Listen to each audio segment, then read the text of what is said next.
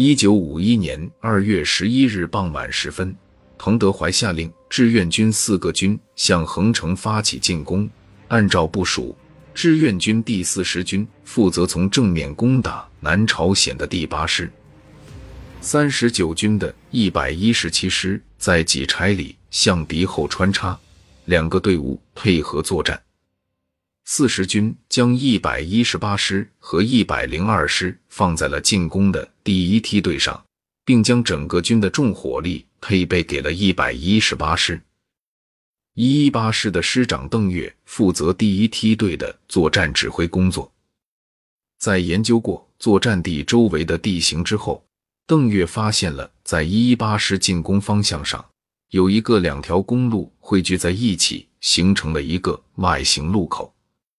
如果南朝鲜军队战败，那么这个路口就成了南朝鲜军队的必经之路。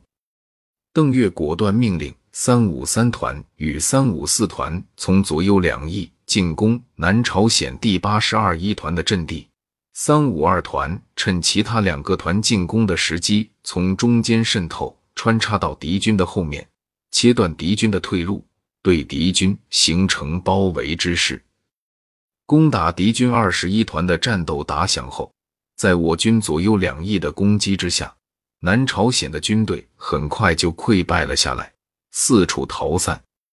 三五二团抓紧时间一路狂奔，在经过一个叫上鱼洞的地方时，遭遇了敌军的炮火阻击，参谋长冷立华牺牲。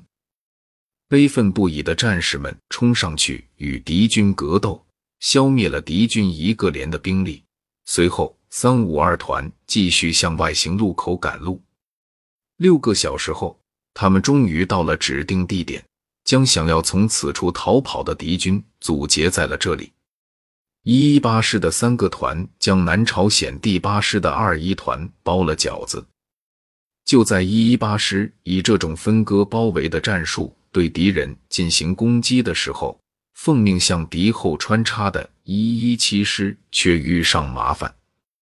由于南朝鲜的第八师对中国志愿军心存畏惧，所以当看到志愿军的大军攻来之时，几乎没做什么抵抗，就乘车仓皇逃跑。一一七师接到了指挥部的通知，敌军已经准备从仓峰里窜逃。一一七师务必在敌军到达仓峰里之前赶到那里，将敌人截住，否则将会直接打乱东线反击战的目的，令我军陷入被动。接到命令的一一七师，为了节省时间，尽快抵达仓峰里，果断地丢掉了重武器和一些辎重，全速向仓峰里进发。同时命令三百四十九团和三百五十一团直接翻越大山，以最快的速度赶到横城城下。凭借着英勇无畏的战斗精神，中国人民志愿军硬生生凭借双腿跑过了敌军的机动车，提前半个小时到达了拦截地点。敌军万万没有想到，一夜之间，志愿军就来到了横城城下。截断了他们的退路，走投无路的南朝鲜军队自然不会束手就缚。一百一十七师与敌军展开了激烈的战斗，在激烈的战斗中，一一七师三四九团将敌军必经之路和古里公路拿下，并在周围布置了六个营的兵力。就在三四九团团长薛富礼在各个山头之间奔走布防的时候，突然听见有人在用韩语大声的向他叫喊着。薛富礼回头看见，竟然有八个南朝鲜兵在烤火。显然，他们将头戴美军军官帽子、穿着南朝鲜军官大衣的薛富礼当成了南朝鲜的军官。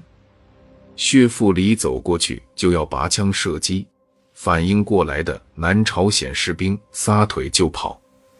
虽然这只是横城反击战中一个小小的插曲，但是却足以看出南朝鲜军队的涣散和对中国志愿军的惧怕。